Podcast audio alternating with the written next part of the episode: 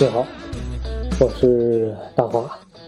今天呢，我们来聊聊关于做生意这件事情，就是摆摊儿。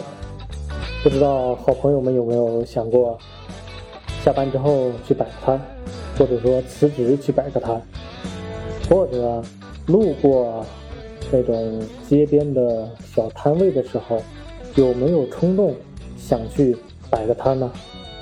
其实呢，我有想过啊。但是，浩宇这个所谓的脸面的问题啊，一直没有成型。当然，这也是一部分原因，还有一部分原因什么呢？也不知道去哪进货，对吧？当然了，或多或少的都是有各种各样的原因，就是没有成型。但是老是看着人家在那摆摊的时候，就感觉，哎呀，这种状态，这种市井的文化，这种啊这个气息，真的还是挺感染人的哈。所以呢，今天我们就聊聊。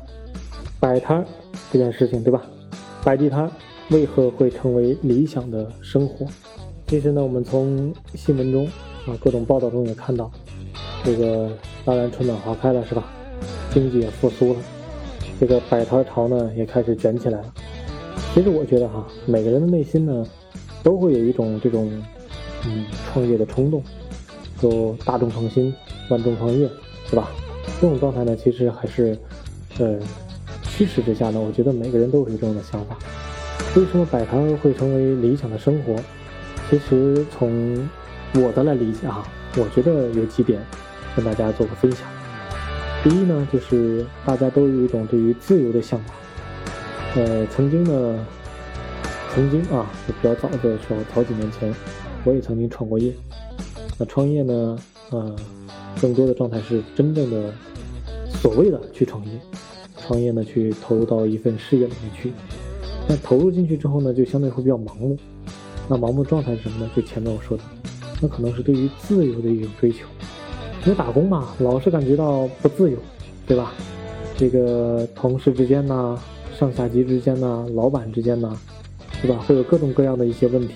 比方说，最近有个词，老板会 PUA 你，是吧？给你画大饼。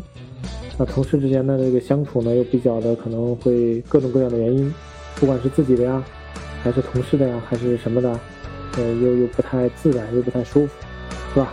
这就是相处不下去。所以呢，这个自由呢，就嗯，是一个人向往的一个度。那摆地摊呢，其实整体来看呢，它就是一个自由。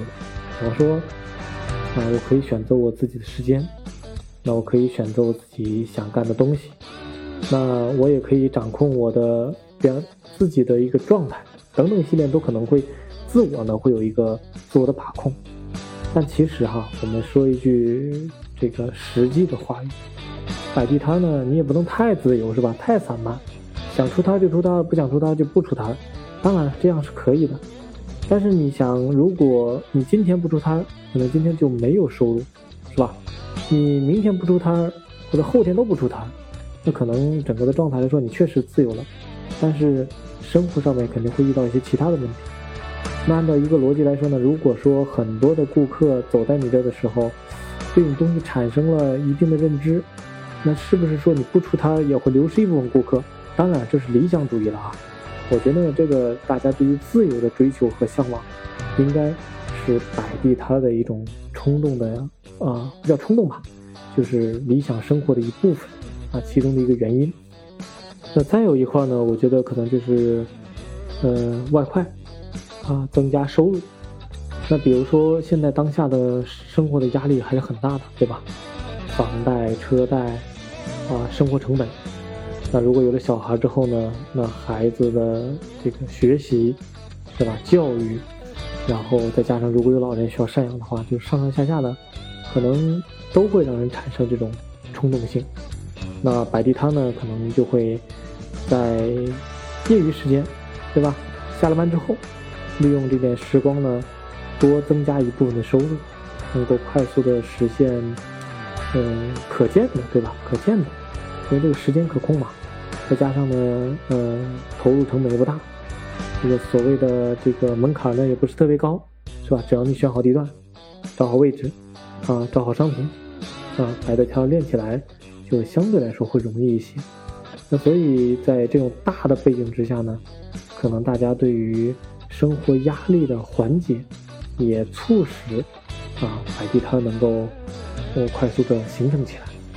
那还有就是兴趣爱好，很多人呢其实很理想的状态，其实我的想法哈，就是我能够把我的兴趣爱好转换成我的职业，这是最好。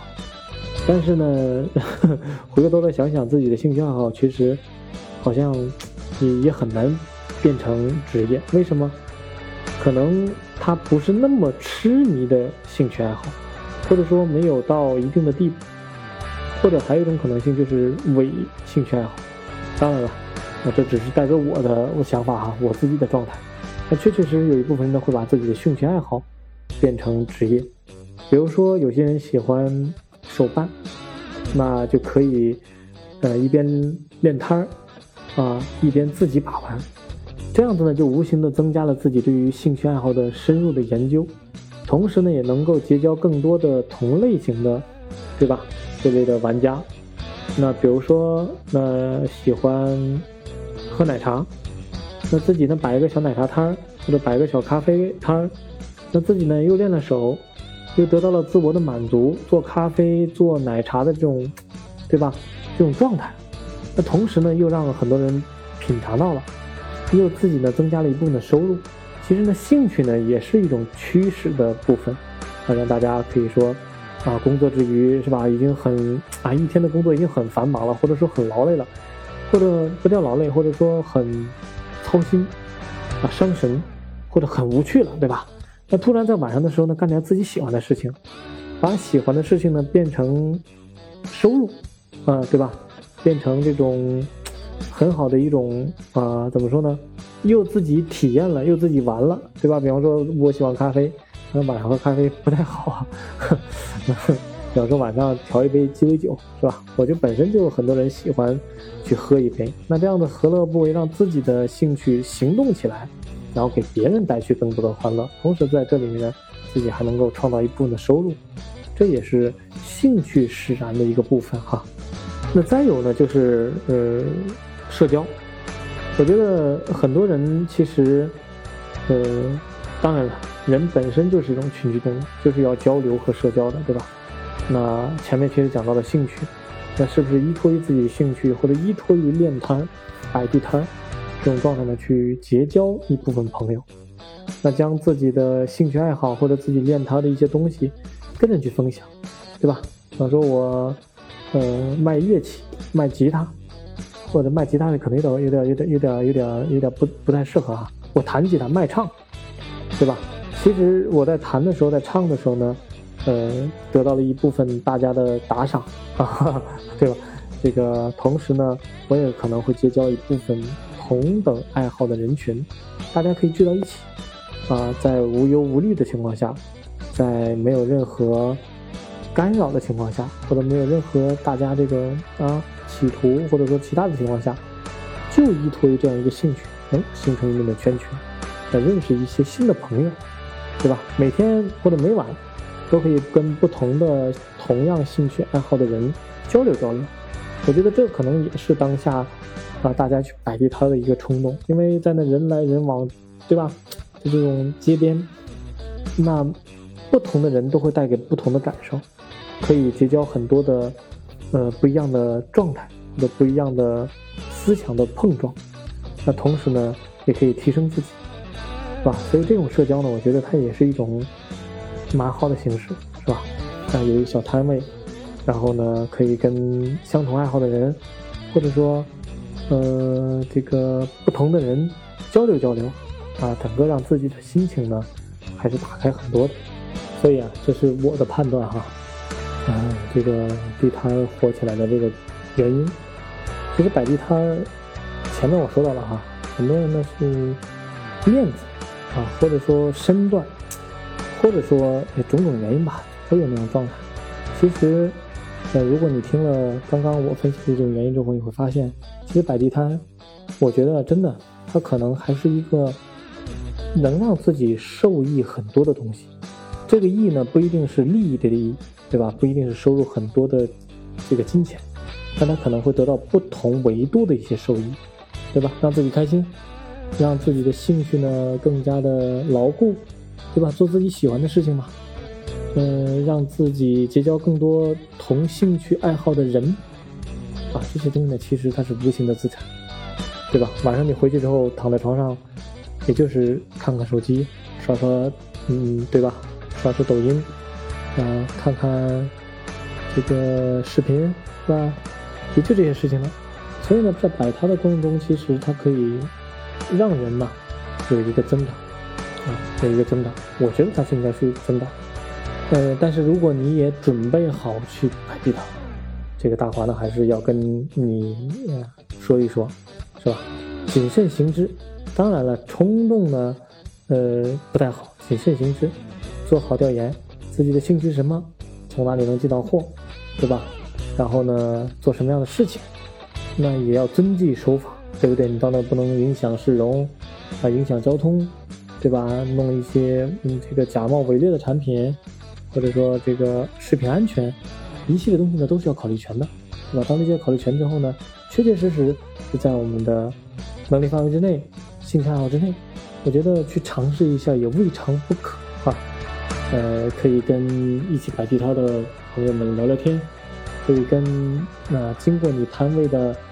呃，这个消费者、食客，或者说这个兴趣爱好者聊聊天，我觉得这都是一天他别样放松的一种方式，对吧？